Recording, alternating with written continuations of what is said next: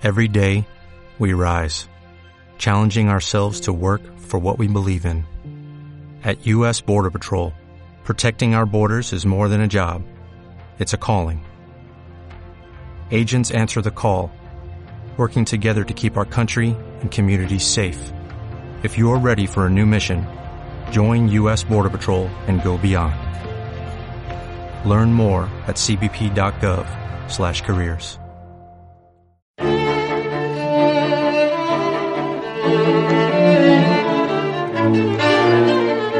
Benjamin Franklin decía, dime y lo olvido, enséñame y lo recuerdo, involúcrame y lo aprendo. Al tablero, solo por www.radioamigainternacional.com.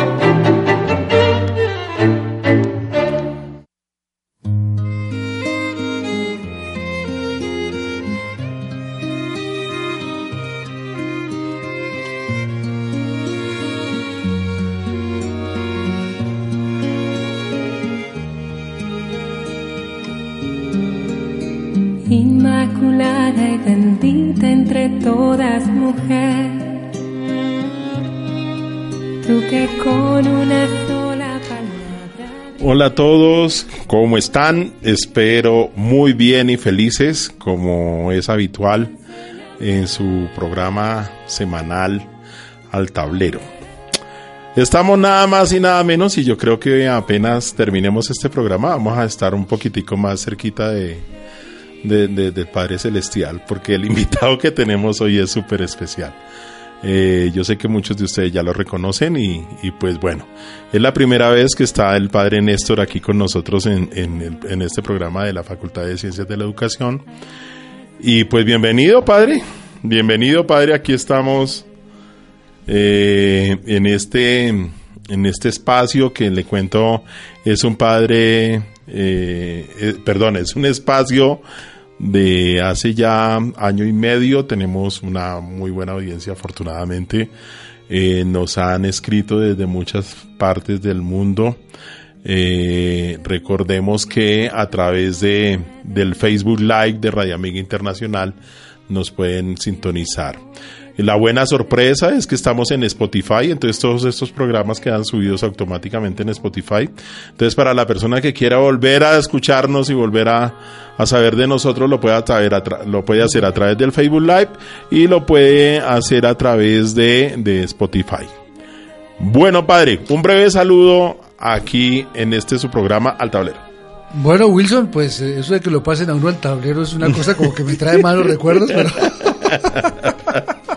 De eso Pero- también vamos a hablar acá. Ah. eso sí. Pero es un regalo inmenso poder estar en esta emisora tan bella que es Radio Amiga, que quiere ser eso justamente, una radio que sea amiga. De hecho, que la radio es amiga, pero hay unas amigas que son más queridas que otras. Bueno, aquí va a haber mucha risa porque con el padre cada vez que nos vemos es bueno. es esa la constante del común denominador. Bueno, padre, yo le cuento, le cuento que en este, este programa este año está, eh, esto es una franja que la denominamos la serie de los maestros, la vida y la obra.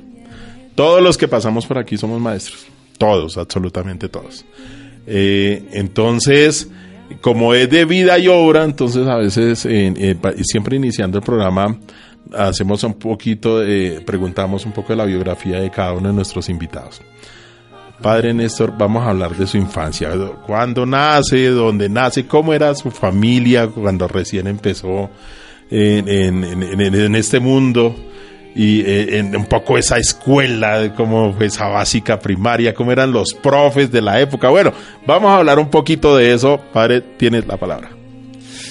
Bueno, la infancia, pues esa pasó hace poco, hace, ¿no? Hace un poquito más de 40 años, ¿no? Eh, mi familia es de Villapinzón, Cundinamarca. Soy el mayor de siete hijos, un par de... mi- mis padres son eh, oriundos de esta tierra. Muy bella, por cierto. Fría, El páramo de Guachaneque. y ahí está también, bueno, muchos se siembra mucho papa. En ese sentido, pienso que yo soy hijo de papi, de papicultor. sí. No, sí, se, se- se- se- se- es el siembro más frecuente, es el siembro de la papa. Hay mucho frío.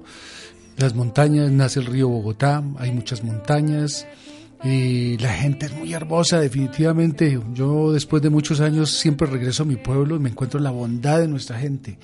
Nací en una cuna mm, muy cómoda, digamos, porque mis padres, en su momento, mi papá tenía alguna responsabilidad de mm, dirigiendo alguna cooperativa, una obra de social muy interesante que le dio mucho desarrollo también en su momento a- al pueblo. Entonces yo fui el primero, fui el niño consentido, que tuve todo lo necesario pues para pasarla bien y en ese sentido fue muy privilegiado. Mis padres me permitieron eh, vivir una infancia muy muy libre, pero con ese tiempo los pueblos también era muy tranquilo, entonces pues no había gran problema. Jugué básquetbol desde los cinco años, yo creo. Me encanta el básquetbol, me encanta bueno. el gol. Un día esto nos vemos en baloncesto. uno de esos. Eh, ok, acepto el reto. Sí, después eh, estudio mi primaria en, con las religiosas franciscanas de María Auxiliadora, una normal departamental muy famosa que he oído allí. Mm, o sea, en ese sentido mis valores son muy sólidos, católicos desde el principio. Ese es, ese es una tierra. hablando de la normal de Villa Pinzón, y yo, yo conozco, créeme, unos bajitos compañeros egresados de esa normal. Eh, en, con la escuela básica primaria donde estuve en Ciudad Bolívar alguna vez habían cuatro egresadas de la normal de Villapinzón y siempre ah, como con un sello muy propio no eso es también como muy muy de la cultura Sí. de, de ser tranquilos apacibles devotos sí Sí, hay una, una gran devoción. Por allí pasó un sacerdote que se llamó el padre Carlos Garavito. Fue un hombre que le imprimió una fuerza espiritual, hizo ejercicios espirituales prácticamente para todo el- toda la feligresía de toda la parroquia. Cada ocho días tenía ejercicios espirituales ignacianos. Y Eso le pegó un sello a la espiritualidad de ese pueblo impresionante. Mis padres me contaban que ellos, que vivían en ese tiempo en las veredas, todos los días viajaban caminando, por supuesto, a las 1 o 2 de la mañana para llegar a las 4 de la mañana a rezar el rosario hasta las 5. A las 5 era la misa, a las 6 se regresaban. Todos los días del año. Y venían gente desde todos los pueblos, desde todas las veredas, jóvenes, 10, 20, 30, 40. Yo decía, qué cosa tan increíble. En ese tiempo, lógicamente, no había carro, pero tampoco había teléfono ni nada de eso para Padre. Néstor, eso es fundamental y básico, esa vida en Villapinzón. Me imagino que hasta el bachillerato. Eso fue ellos hace muchísimos años la vida de mis, de mis padres, ¿no? Pero eso les marcó la fe y a mí la fe de mis padres pues me marcó tanto Claro, que soy cura. claro que sí. O sea que, padre, cuando empiezan a jalonarse ahí los hilos de, del presente de- para, para iniciar la vocación? No, por ahí dicen que uno de chiquillo quiere ser o bombero, policía o cura. pues, pues, como que eso le llama a uno mucho la atención por el uniforme, por toda la cuestión, ¿no? Sí. Pero, pero llega un momento también de la vida, después de la adolescencia o en plena adolescencia, que como que, pues también uno empieza a desarrollarse y empieza a ver también las chicas que son lindas y entonces uno ya como que ya no quiere. Como ser que ya no quiere, como sí. que ya no quiere. Y la adolescencia, Entonces- pues esa transformación y, y, y, bueno, ¿y cómo era la rebeldía de- del padre Néstor en la adolescencia? Bueno, en ese momento, Néstor, después le digo padre, después de que nos Pues cuente sí. cuándo se ordenó. Digamos que era hiperactivo, he sido hiperactivo toda la vida. Entonces me metí desde chiquillo en las danzas, en los coros, en básquetbol, era monaguillo, me metí a, a jugar también el grupo de tenis de mesa, también me metí en un grupo de karate, sí, Qué peligro. Jugaba Atletismo, entonces también me metí un poco en eh, atletismo y fuera de eso estaba en un grupo de teatro y fuera me metí muchas cosas. Oye, yo- y si me quedaba tiempo estudiaba. lo, sacaron del bachillerato con abogado, parece ser. No, no, no, no, no. Afortunadamente fui un buen estudiante también. Sí, no fui la lumbrera, pero tampoco fui. Bueno, el- ¿qué pasa cuando el padre sale del bachillerato? Cuando estaba en noveno grado casi me echan. Hmm. Sí. Cuéntenos una anécdota de noveno grado, a ver. Era muy, muy indisciplinado. No es que yo, no es que yo hiciera cosas así tan, pero era dicharachero, molestaba, no me quedaba quieto, me salía de las clases, entraba, fastidiaba. Sí. Entonces, y si tenía la posibilidad de hacerle la maldad a los demás también, entonces pues eh, en alguna ocasión uno de los docentes pues Sí. me pegó una buena trancada y me dijo, usted o se arregla hermano, definitivamente ya no sabemos qué hacer con usted. y en noveno grado, además mi madre estaba pasando por un momento de salud muy difícil. Sí. Entonces, eh, yo la verdad no quería quedarme en vacaciones viéndole la cara a mi madre enferma, ¿no? Uno, un chino, no quiere el dolor. Claro. Entonces dije, ay, yo me voy de aquí. Y un primo mío eh, estuvo en la Central de Juventudes, pero él estaba haciendo su año misionero por allá en, en el Huila. ¿sí? En La Plata Huila, o en yo no sé por allá. Y usted, ¿cómo que hace por allá? ¿Sí? ¿Cómo hace uno para ir por allá? Sí, Yo con de aquí. Entonces me dijo, no, si usted quiere puede participar de una escuela de formación. Y dijo, ¿y cómo, cómo hace uno para ir a eso? Él sí me miraba así con, con, con miradita de que como que este qué va a hacer por allá. Sí. Pero yo con tal de no quedarme, yo me fui. Hice en el, ochen- en el 82, Sí. hice mi escuela de líderes. Casi me echan de la escuela de líderes también. Éramos 80 y de los 80 fui el peor. En el año 82 estaba en noveno grado. Vea cómo es la vida. Es mi generación. En el 82 yo también estaba en noveno grado. Yo me gradué en el 84. O sea, Yo también. Néstor también, en el Sí. 84. Igual que yo. Hermano. Vea, hermano. Hijo de pucha. No, ¿Se da cuenta? Estamos tan jóvenes, hermano. Bueno. Y entonces listo. Entonces la escuela de líderes. En la ¿Qué escuela de líderes, en esa escuela de líderes en Cachipay con la Central de Juventudes, pues sí, yo la verdad, yo quería salir de la casa. Total que yo no le puse mucho cuidado a esa experiencia. Y yo no sé cómo me dejaron ahí, pero después de años que me quedé ahí en la, en la experiencia, en esa obra, años después me di cuenta por ahí, encontrando algunos formularios que estaba el mío y fui el peor de mi escuela. Pero ya el siguiente año, ya cuando yo llegué a- de regreso a mi pueblo, eh, no sé, los compañeros y alguna chica me dijo, oye, pues usted qué le hicieron en, en vacaciones, está como distinto. Entonces dije, ve, seguramente eso tuvo efectos. Y al siguiente año sí fui como con más ganas, y ahora sí. Y después dije, si yo, si a mí no me llevan al ejército, me voy a hacer un año de misión. Me fui a hacer un año de misión. Y estuve en Santander y en Boyacá y en Antioquia y en ese año trabajé con más de 5.000 jóvenes y después de estudiar en un colegio comercial terminé diciendo, no, quiero trabajar con personas. Y entonces terminaba el, el año misionero, estudié un año de trabajo con juventud, cómo trabajar con jóvenes y al año siguiente dije, no, pues eh, estudio algo que tenga que ver más con con, ¿Con las qué- personas". con qué comunidad Entonces religiosa? Con la Central de Juventud, seguía los misioneros de la juventud. Sí. Ahora- ¿Por qué no se encontró con los salesianos? Yo, yo tuve Sí, por ahí. Sí, con, con Juan Bosco. Pero también me encontré con grupos como esos, Alan. Sí. Sí, sí, sí, sí, sí, fue chévere. Y, pero incluso tuve como tentacioncilla en algún momento ya cuando quise la vocación, o franciscano, o, O salesiano. salesiano, o dominico también alcancé a ver por ahí. Sí. Coqueteos Pero- nomás, coqueteos. Sí, sí, sí, pero realmente la, la asociación, los misioneros de la juventud, me llamaba más la atención porque el padre Fernández decía, aquí todo está por hacerse. Sí.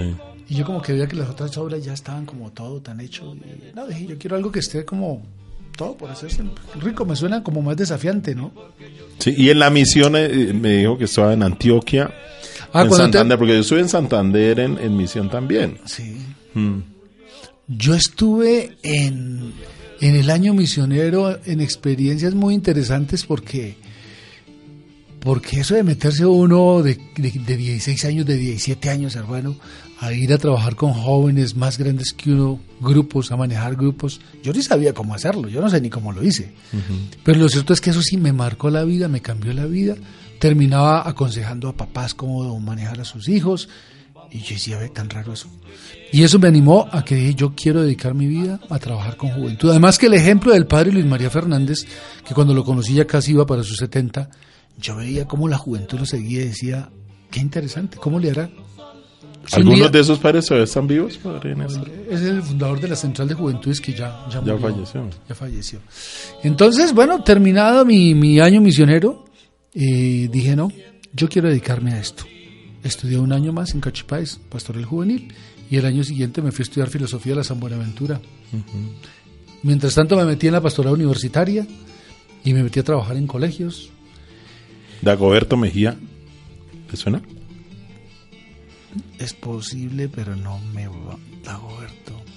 Apellido, le voy a saludar aquí desde acá. Él t- hasta hace poco todavía estaba en la, en la San Buenaventura con el responsable de Ah, jóvenes. sí, sí, sí, sí, sí. Sí. Ese nombrecito me suena ya. un compañero No de viejos de de viejas de vieja data.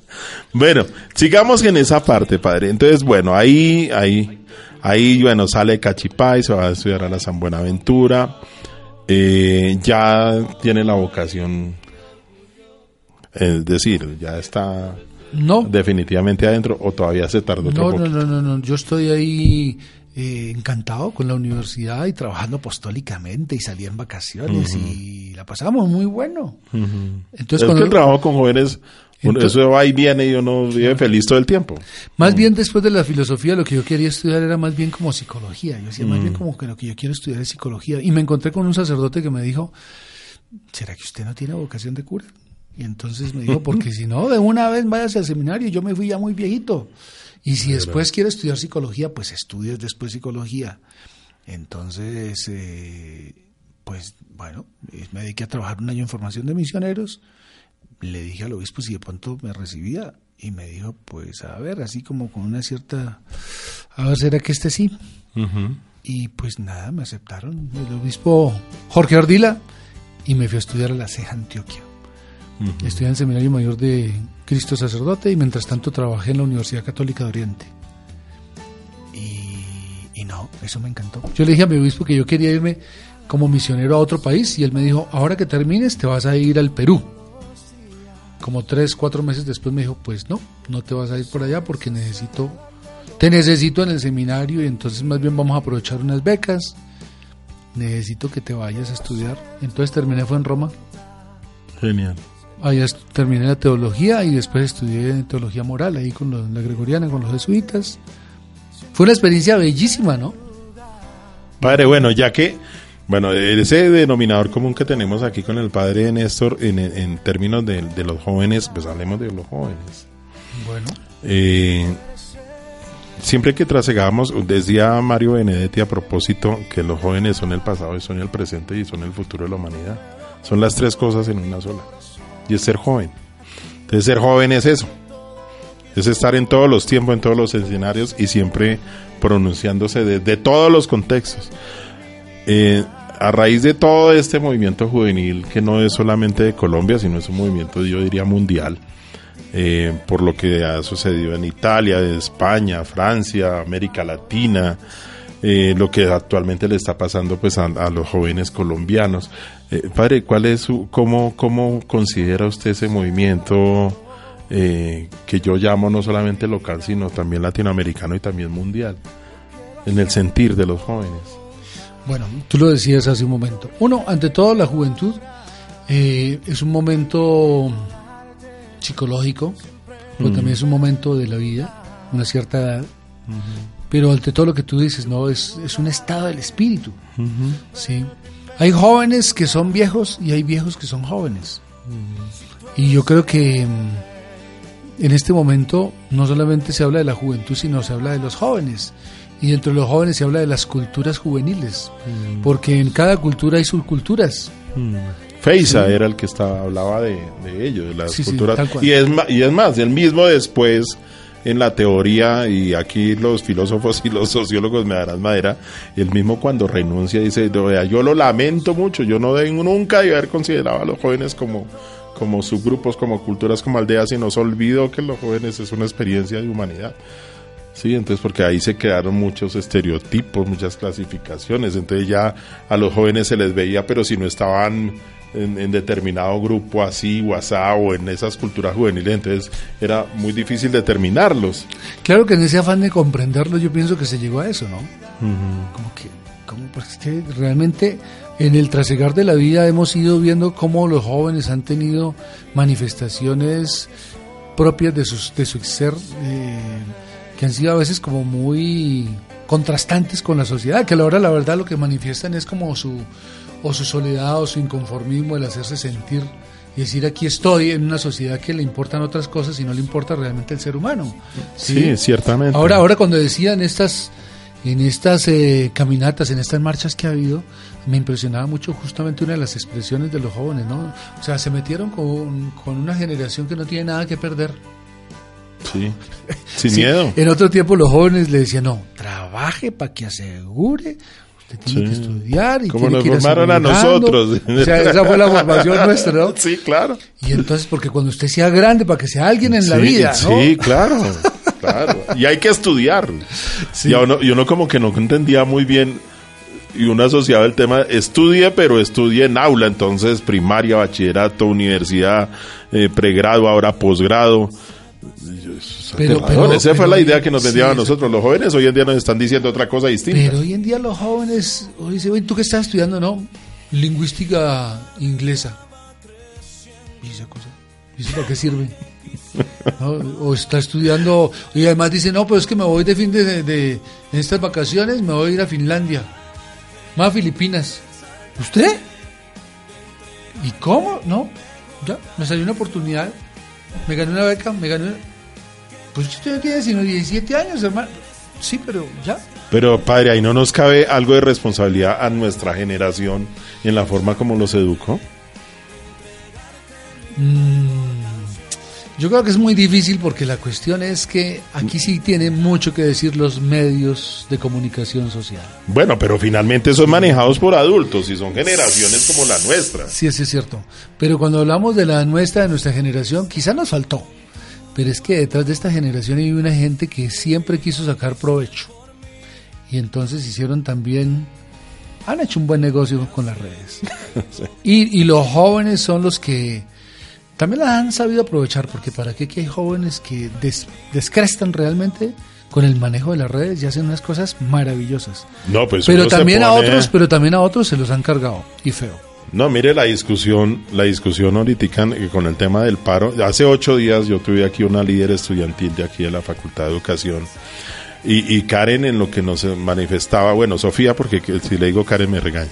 Sofía en lo que me manifestaba me dedicaba y decía, decía, pero profe, nosotros queremos, eh, nosotros aspiramos a, una universidad eh, que sea pública, como en otros países. Nosotros aspiramos a que, a que pues nos, nos, eh, nos ayuden a concretar nuestros sueños. Y nuestros sueños tienen que ver con el trabajo, tienen que ver con los, con los derechos, tienen que ver con el derecho a, la- a ser feliz, a estar felices. Entonces yo le decía, bueno, y es que eso no, no es posible así en las condiciones en que vivimos nosotros los colombianos. Y ella tajantemente dijo, no, no es posible. Porque, y entonces eh, habían cifras y una mujer supremamente documentada. De 350 mil bachilleres que salen cada año en nuestro país, el, el 40% tiene más o menos idea de lo que va a hacer. El otro 60 no tiene ni idea qué va a hacer. No acceso a la educación superior, o sea, no nada. Es casa, es eh, sobrevivir, es... Entonces uno, uno yo, yo en la comprensión de, de esa situación, pues, pues no se trata de decirle, oiga, sí, aplausos, tiene toda la No, y además que hay una cosa, y es que eh, los jóvenes de hoy no son bobos, no son tontos, nada tontos. Ahí donde los ven, la forma como ellos prácticamente son autodidactas.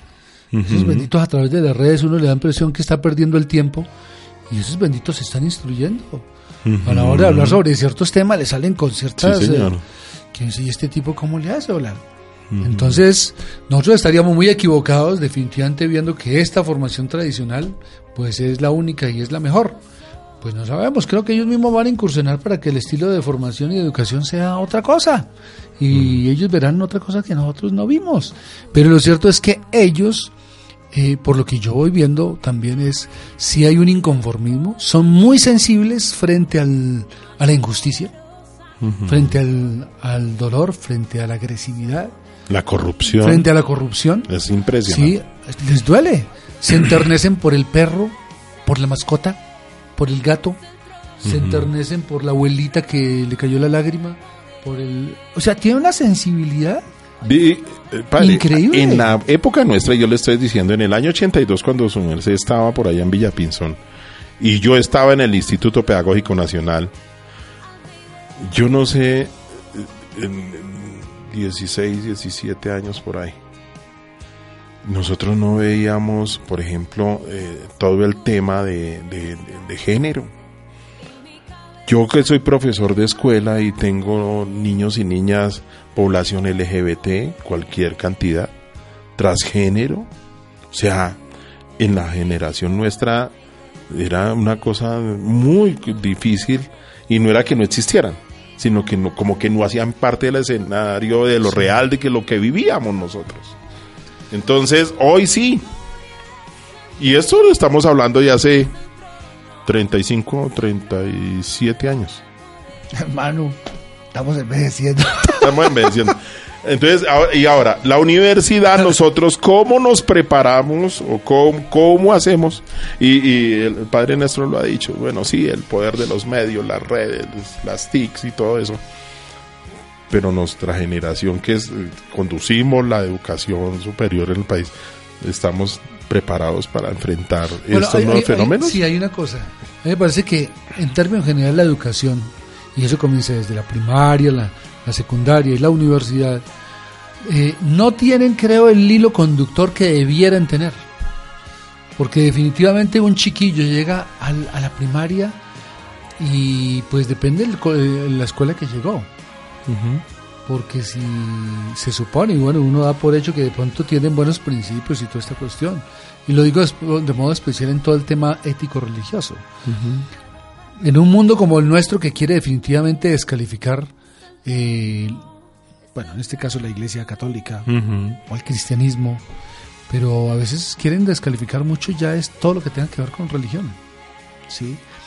Y, y lamentablemente al descalificar se llevan por delante una cantidad de valores que son fundamentales en ese caminar de formativo que va a marcar después no solamente la vida del mismo joven, sino la vida de las sociedades que les van a ser encomendadas.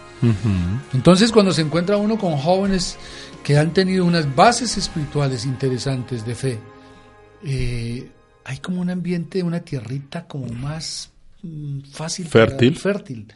A cuando llega un personaje que es que sencillamente nada, es que nunca supo, nunca escuchó. Y cuando llegan algunos que están en- envenenados porque los envenenaron y los purgaron totalmente contra ello.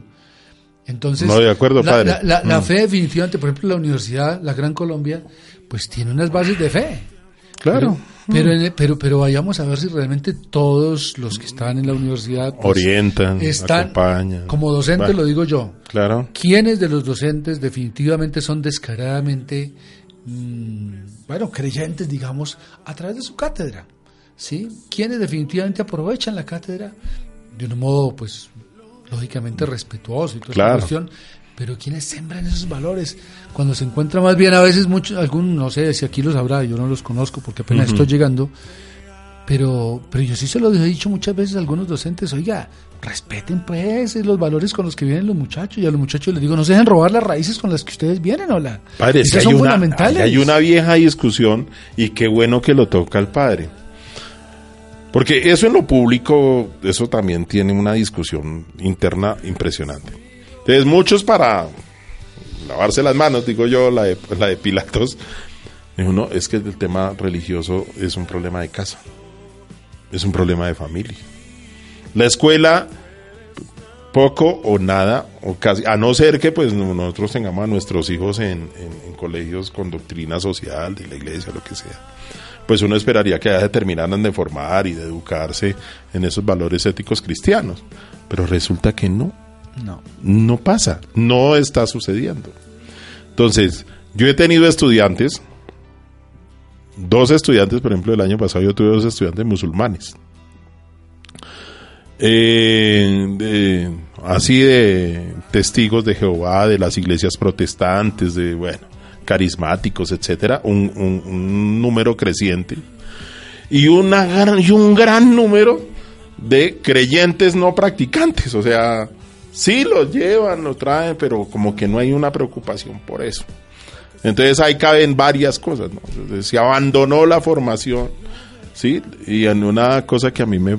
Yo no sé si, si el padre Néstor estará de acuerdo conmigo, pero falta mucha autocrítica. Yo creo que la, la, iglesia se- como que se dejó de mirar a sí misma y, pasó mucho tiempo eh, como en otros menesteres y- y mermó, disminuyó pues la formación. Yo sí creo que en ese sentido la iglesia Yo creo que la iglesia sembró cosas muy buenas en, en las generaciones nuestras. Hay cosas muy, muy buenas. Pero sí también creo que con toda la evolución que ha habido en la sociedad, la iglesia o se distrajo o no sé, se anquilosó. Como que por quererse defender se encerró. Eh, y, y yo no sé si ella no se preparó para todos estos cambios. Yo creo que la iglesia hoy en día, no podemos decir que toda, ¿no? No, claro, no hay Porque- generalización porque, porque aquí. Si, porque si hay una cosa en un hombre, por ejemplo, como el Papa actual, ese bendito va a la vanguardia, hermano. Sí. Aquí tipo alguien alguna vez me dijo que se iba en contra de los Le ideales. pega definitivamente la sacudida al que sea, a los mismos Claro. jóvenes los sacude. Claro. Sí, a los mismos jóvenes, dejen de balconear. Vótense a ser protagonistas de la historia. ¿Qué les está pasando? Nadie le está regalando nada. ¿Sí?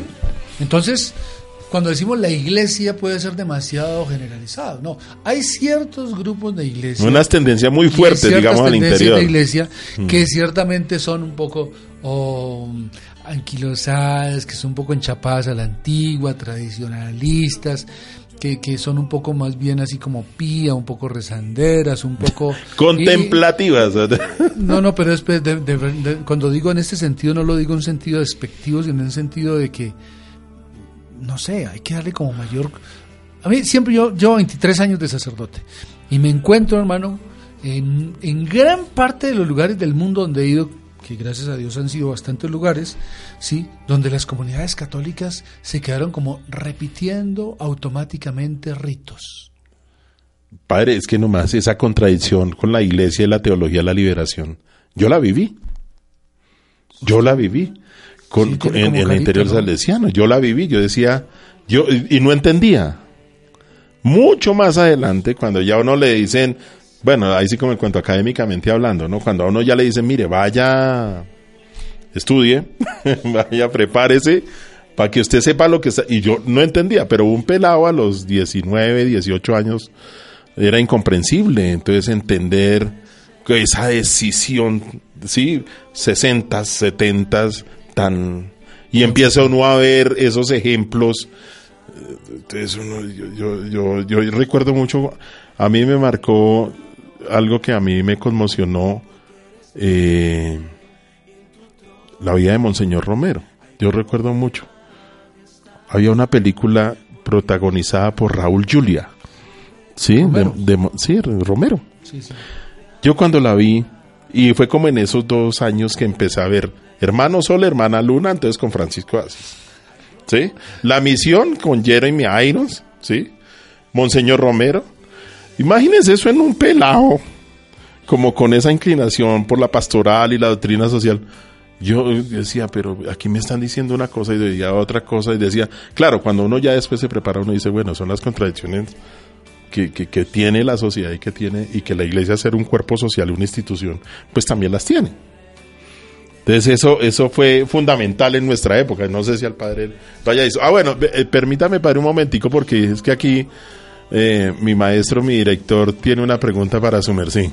Eh, bueno, primero emocionado porque, no sé, me, me gusta la invitación eh, que hizo hoy eh, Wilson, de verdad, aquí a- al taller. Es un personaje muy importante. No, Primero pues es- para la emisora, segundo para la, universidad. Y personalmente eh, creo que el padre sabe por qué lo digo y es que me emociona mucho eh, tener un líder de jóvenes aquí. Es Bendito sea importante Dios. eso. Manito, Eh, ahí me surgió una igual. pregunta importante, chévere, y, y es eh, de pronto ya entrando aquí en la universidad.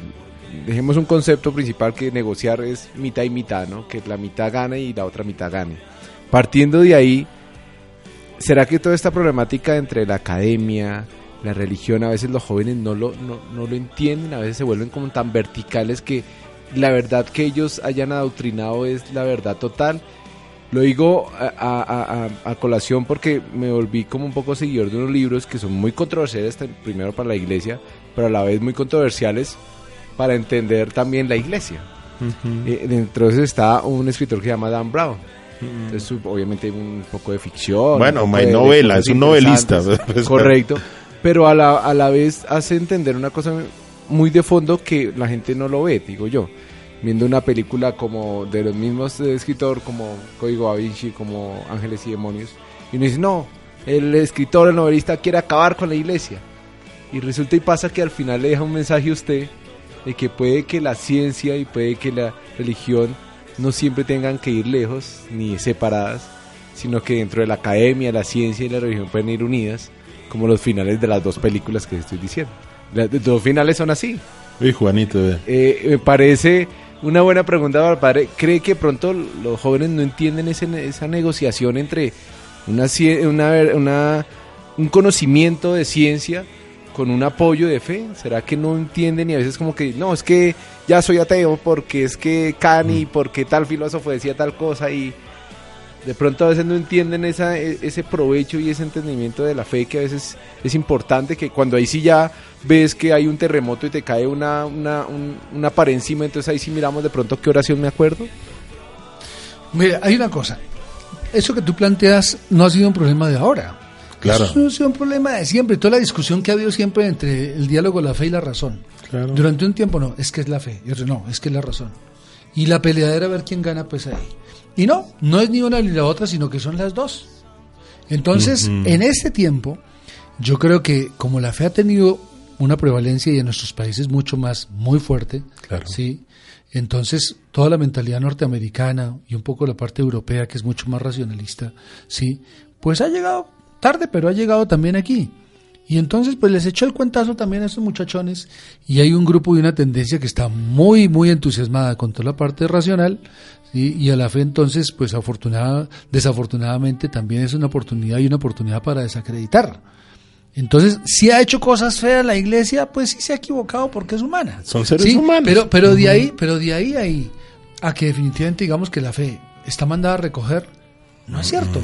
Pero es que se necesita definitivamente, ese es el desafío que yo tengo pues, como capellán aquí en la universidad, cómo le vamos a hacer este año que viene, a cómo generamos en la academia un diálogo entre fe, y fe ciencia y razón, ciencia, razón y fe. Escuchar a los Porque, jóvenes. porque, porque es que la base de la ciencia, curiosamente, y de la razón, pues está en la fe. Porque si ustedes miran a nivel de la historia, sí, todos estos pensamientos que hay, incluso todo haber retomado todos los elementos por allá de Aristóteles y de todos esos benditos. Hasta por Galileo y de- de ahí para allá. Oiga, pero ¿quién fue el que vino a hacer una síntesis de todo eso? Cuando apareció Francisco, curiosamente, porque por allá como en el siglo XI, Francisco empieza a llamar justamente al hermano Sol, la hermana Luna, ¿sí? El hermano Qué Lobo, bello, el hermano- y eso es la cercanía que empieza a cuestionar. Después, eso hasta ahora es la filosofía y teología ahí, y un poco la reflexión. Pero ahí se comienzan a dar los primeros pasos para detenerse a contemplar las ciencias de la naturaleza. Y ahí empieza así como un modo muy frágil las bases de la ciencia. Que después, ya cuando después no, nuestro querido Santo Tomás de Aquino eh, re- retoma elementos de Avicena, de Averroes, de toda la filosofía por allá también árabe, y, y hace toda una síntesis con Aristóteles, oye, y pone las bases para la ciencia de este tiempo que estamos viviendo. Fueron esos tipos. ¿Sí? Entonces cuando viene a echarle en cara es que la iglesia es va contra la ciencia, pues que la iglesia fue la que puso la base para hacer la ciencia y es más, mucha gente católica fueron las que han llevado adelante los grandes descubrimientos. Es la ignorancia que es otra cosa. ¿Sí? Entonces, como hoy, ese es un desafío ciertamente muy grande, no para, bueno, también un poco a nivel de historia se le puede contar esto a los jóvenes, pero cómo hacerles descubrir a los jóvenes de hoy que su razón será más bella y la ciencia será mucho más hermosa en la medida que tenga una base clara de unos fundamentos de fe preciosos. Que el mismo padre, de alguna otra manera, y si estoy entendiendo, pues se, se va construyendo, o sea, construye. Es En- que- y se construye en la medida en que eh, acompañamos procesos, en que escuchamos a los jóvenes, en que discutimos con ellos, sus visiones, sus cosmovisiones. Porque cosa- una cosa sí está clara, y es que a punta de consejos y de solo discursos, ya no, los pelados no nos las están copiando. Sí, pero es que ellos. sí, pero hay una cosa y es que la Iglesia Católica desde hace más de 300 años quiere ser descalificada porque definitivamente ella pues tiene un gran peso en la sociedad, ¿sí? Y hay un mundo de gente que está así como empezó en el tipo del, del enciclopedismo, ¿no? Un Rousseau, un Diderot, un D'Alembert, un Montesquieu, todos estos locos. Oiga, esos tipos que eran enciclopedistas, algunos de esos, como un Rousseau, eran antieclesiales, pero a morir. ¿Sí? Y ese venenito lo supieron meter después para las próximas generaciones. ¿Sí? ¿En serio? Pero es que ese anticlericalismo, bueno, en la historia de nuestro país hay... hay, hay cositas como... Y entonces, ¿qué Muy pasa? interesantes Pero para empiezan- leer, ¿no? Pero empiezan a descalificar un poco la fe. Y dicen, la fe es una cosa que está mandada a recoger hace mucho rato, ¿sí? Que es irracional. O sea, ustedes son unos pobres retrógrados cavernícolas, ¿sí? Eso está mandado a recoger. Pero no es así, porque si empezamos con un diálogo y un presupuesto de esos, pues ya no podemos dialogar. Porque es que la fe, la fe tiene sus propias razones, como la razón tiene sus razones. Pero la razón es muy limitada porque es que esta razón nuestra es, es sí tiene gran poder, pero llega hasta cierto punto. Y la fe no es irracional, sino que es suprarracional y le da razones a la razón para que entienda. Sí, sin, sin, sin, con- sin eh, agredirla, sin. No, porque si hay una cosa que la fe quiere es la plenitud de la razón. Pero pues ese diálogo es bien interesante. Bueno, Me- y me tardaríamos llamó- horas. Me, me llamó la atención eso y es que, eh, digamos, eh, bueno, mi abuelita decía un dicho y es que sea lo que sea, no hemos evolucionado, sino si- siguiendo siendo indios. Y es que como antiguamente los indígenas, bueno, habían cosas que no podían explicar, me imagino que por eso le, le daban ese endiosamiento, se puede decir, al sol, al agua, a la lluvia, ¿sí? Y creaban esos dioses. ¿Cree que es lo que está pasando también ahorita actualmente con los jóvenes? Entonces, como hay cosas que no pueden explicar, entonces lo dejamos eh, a- adictro- eh, bueno, doctrinas ahí, pequeñas, falsas, de, de- de líderes que a veces postulan unas cosas que no, no lo mira, entiendo, eh, pero sencillamente lo adoctrino. Yo, a ver, ya entiendo un poco el sentido. Yo en eso tengo una teoría y es así muy concreta. Yo no subestimo, no subestimo a, a- a- a lo que construyen los jóvenes, porque es que no, se puede. Porque mira, está su casa y está su formación, está la escuela, está el barrio, sí, está la sociedad misma, está el fragor. O sea, todos esos finalmente terminan construyendo al ciudadano. Y ese ciudadano en formación de los 15, los 16, los 17 años, las tiene todas. Ahora, yo lo, lo digo como salesiano, ¿no? En, ese sentido y como declarativo, ¿no? ¿Qué tenemos que hacer? O sea, finalmente los maestros, que la, la generaciones como la nuestra. Es un poco como la claridad del, del programa frente a la vida y obra del padre Néstor. Y es acompañamos y escuchamos al joven y con él estamos. Tal Sí, cual. en ningún momento, y esa es otra posición que creo que también hay que hacer una claridad en el programa con el padre Néstor, y es que en ningún momento eh, eh, sea atacar, ofender, obstaculizar, no escuchar, no está. Al contrario, y en la sociedad y en los medios hay unas tendencias muy fuertes a descalificar que como los jóvenes no están preparados, que como los jóvenes tal cosa, entonces los estamos tratando como en otro nivel distinto, a- a- como si no fueran humanos. O sea, esto, esto no puede ser así. Estamos en un momento ciertamente de, de- de trance. No, no, algunos decían, no, no estamos en una, en una época de cambio, sino en un cambio de época. ¿no? Y entonces ese cambio hace que también la misma forma de ver, eh, pues es distinta. Porque realmente una cosa somos nosotros, otra cosa nuestros abuelos. Antes se hablaba de tres generaciones, ahora tranquilamente puede haber hasta siete generaciones. Y todas en juego. Y, y- y todas distintas. Sí. Y entre una generación y otra, estos benditos, ¿cómo es? ¿Cómo los entiende uno? Es distinto. Pero una cosa que sí es cierta es que los jóvenes necesitan es eh, tiempo, cercanía, compañía. Pero ellos no están acostumbrados a las formas fijas y a, lo- y a la imposición. No, es otro estilo. Porque es que hasta la formación nuestra, siéntese ahí. Este es Sí, su salón. cállese, Cállese. Este es su puesto. párese, No, presente, venga. Eso cambio- tiene que y en cambiar. cambio los jóvenes desde pequeños, ya en el vientre materno y ya desde chiquillos les ponen el teléfono, les ellos mismos gestionan como ellos quieren. Entonces, a nivel espiritual y a nivel de valores, yo estoy seguro que estos benditos tienen unos valores buenísimos y que tienen altísima espiritualidad, pero que no ha habido quien esté al cerca para decir, eso es un tesoro lo que tienes ahí. Mira, ¿qué haces con eso? ¿Cómo lo puedes usar? ¿Cómo lo puedes... Mire, Porque- padre, la, la Porque bana- un chico manejando Claro, bien eso, el impacto que puede generarle a la humanidad entera. Es maravilloso. Pero mire la banalización, y yo lo tomo en cuenta y no para hablar del hecho, que sabemos es un delito, y lo hablaba Sofía hace ocho días, con el asesinato de este muchacho protestando, de Dylan. O sea, como en los medios, en el Twitter, en la- eh, eh, sectores de, de- de la sociedad que son muy fuertes, políticos muy fuertes, han entrado a banalizar y eh, un, un tema y es la muerte de un, de un adolescente, de un muchacho. Y, bueno, y de muchos otros, y de muchos otros más. Me me aterra más el tema de cómo a raíz de ese hecho que se está volviendo emblemático en, en los actuales momentos de nuestro país, pues eh, ahí están todo el tipo de señalamientos, prejuicios, dictámenes, lo que sea. Entonces yo creo que en la superación de todo eso es donde vamos a encontrar esa vitalidad, esa fe en lo que nos toca y nos corresponde como orientadores y formadores de estas nuevas generaciones. Padre, eh, una pregunta más. Oiga, de pronto si hay una cancioncita por ahí me encanta, es la de Color Esperanza. Ay, Porque sí. yo creo que los jóvenes Sí. ese color lo tienen. Y sí, lo único es acompañarlos sin presionarlos y no, dándoles su tiempecito. Si uno está ahí, llega el momento en que ellos dicen, oye, ¿sabe qué? Me pasa esto. Ellos abren el corazón. Si uno está ahí empujándolos, no. Pero en algún momento, si uno ha estado siempre ahí, sin fastidiarlos, lo miran a uno y dice, ya. Sí. Sí. Entonces, color esperanza, jóvenes, ustedes son Subámosle un poquito de volumen, Juanito. Ustedes son, hermano, el color, ustedes jóvenes son la esperanza de esta, de esta Colombia, de este mundo que tanto lo necesita. Así que no tengan miedo de jugarse la vida por, por los valores, por aquellos valores que dejaron las abuelas sembrados en sus corazones a través de su papá o de su mamá, que a veces son como fastidiositos, pero, pero eso vale, eso, eso, es, eso es oro en polvo.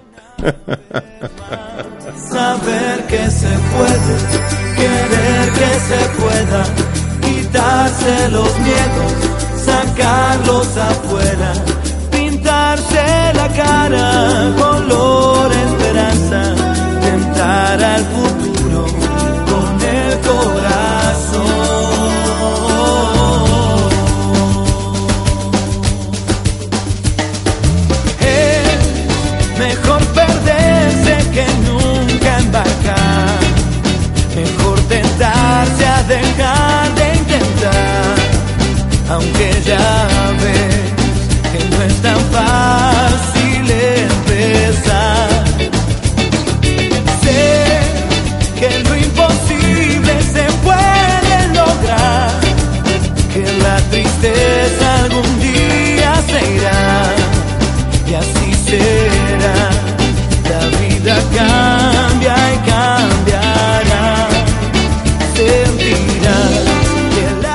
Bueno, después en los comentarios eh, ustedes nos dirán cómo, cómo nos ha ido con, con el padre Néstor Torres, que ha sido un encuentro maravilloso. Yo, eso sí, desde que le dije, padre, necesitamos escucharlo en el tablero, porque pues esa es, eh, esa es la idea, ¿no? Oye, quiero decir algunas cosas aquí respecto de la presencia en la universidad. Yo soy católico, por supuesto, soy cura Claro. católico, pero sin embargo, yo sé que aquí hay muchos hermanos que no son católicos, pero que son cristianos. Claro. Ay, Yo sí quiero sinceramente que podamos unir fuerzas porque yo veo que a veces aquí en Colombia hay una como un contrapunteo entre cristianos y católicos. Sí, entonces y además mirando a ver cómo se pesca en pecera. Eso me parece harto. No, no, no, no, no. Entonces yo pienso que en cambio dejémonos de esas cosas, unámonos a orar juntos. Dios sabrá por qué estás tú ahí y yo aquí. Claro. Pero hay un punto de encuentro y es Cristo. Y apuntémosle a trabajar por tanta gente que definitivamente no tiene de Dios es nada y está gritando y clamando. Entonces, no perdamos tiempo. ¿Por qué lo digo yo? Porque durante el tiempo que estuve en, en los Estados Unidos, en Chicago, que estuve allá como durante ocho años, allá nos reuníamos en, en- en la Casa Coral Católica, pues invitábamos por lo menos dos, tres veces al año a los pastores de todas las iglesias de la ciudad. Entonces, tranquilamente ahí habían colegas, incluso doñas, sacerdotisas, y que orábamos eh, y que pensábamos en la ciudad. pero era tan bonito el ambiente, se compartíamos el almuerzo en la mesa, siete, ocho, diez iglesias distintas. Sí. Yo decía, aquí en Colombia no sucede eso. No, Es no, qué- qué pesar. Y, y a veces uno pensar, uno diría, oiga, ¿por qué no pasa? ¿Por qué no sucede?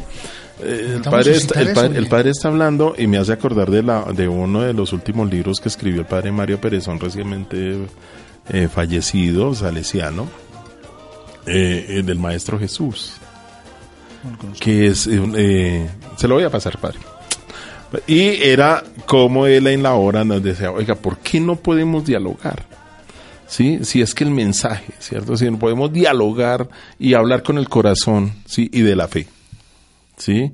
Y pensar en ese referente, maestro, pedagogo, eh, eh, Jesucristo, eh, podemos empezar a, a- a tejer nuevos diálogos que nos conduzcan, pues, a, la- a la buena nueva, ¿no? Sí, Sí, al. Evangelius. Dice el Evangelio, ¿no? Que todos sean uno para que el mundo crea. En, en Estados Unidos, solamente en Estados Unidos, hay más de 46 mil iglesias cristianas. Eso, uno dice, y la mayoría de esas dándole palo a la iglesia católica.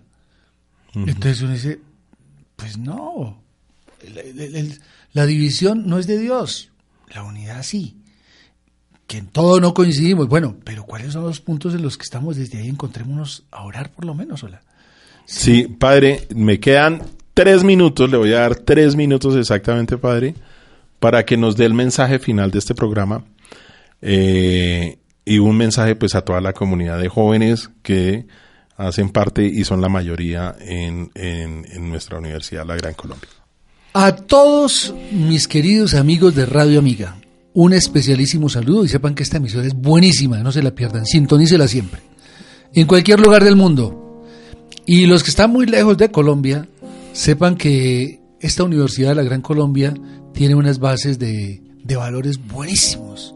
Así que cuando puedan conocer sobre esta universidad también no pierdan la oportunidad.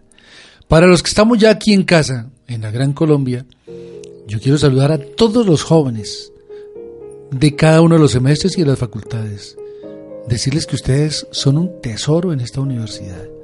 Ustedes son valiosos, pero muy valiosos para la universidad y a través de la universidad para Colombia. A través de este trabajo que nosotros realizamos concretamente desde la capellanía de pastoral, pero estoy seguro que todas las dependencias de la universidad no queremos sino que ustedes desarrollen el talento tan hermoso que la vida les confió jueguen y jueguen bien y jueguen limpio y jueguesela con toda por lo que vale la pena, por la vida, no por la muerte, por el amor, no por el odio y el resentimiento, por la generosidad, no por la tacañería, por la vida espiritual y no por la sequedad. Vale la pena, pero jóvenes, solos no se puede. Conecta tu corazón con Dios. Y si no crees mucho en Él, pues dígale, sabe que yo no creo mucho en usted, pero háblele. ¿Sí? Y si definitivamente tiene usted unos, unos brotecitos de fe que le dejaron sus viejos, cuídelos con un celo total. Que mi hermano en eso estará y usted hallará las bases necesarias para que su carrera y su profesión y la estabilidad emocional de su vida en el futuro cuando organice una familia pueda definitivamente responder a los avatares que se le puedan presentar. Que Dios bendiga el corazón de cada uno de los jóvenes y si de pronto por alguna razón te decepcionaste de la fe de la iglesia, eh, pues discúlpanos, mi hermano. Abre un poquito la ventanita de tu corazón, déjale una rendijita a Dios, que Él por ahí entra y todo lo transforma. Que Dios te bendiga, ora mucho y unamos fuerzas, que unidos somos más. Gracias, Juanito. Eh, gracias, Universidad La Gran Colombia. Eh, gracias a nuestro rector Marco Tulio Calderón, que aspiramos pueda estar en la próxima semana con nosotros aquí. Eh, un gran abrazo para todos. No olviden que les habló Wilson Muñoz Galindo de la Facultad de Educación en su programa semanal Al Tablero.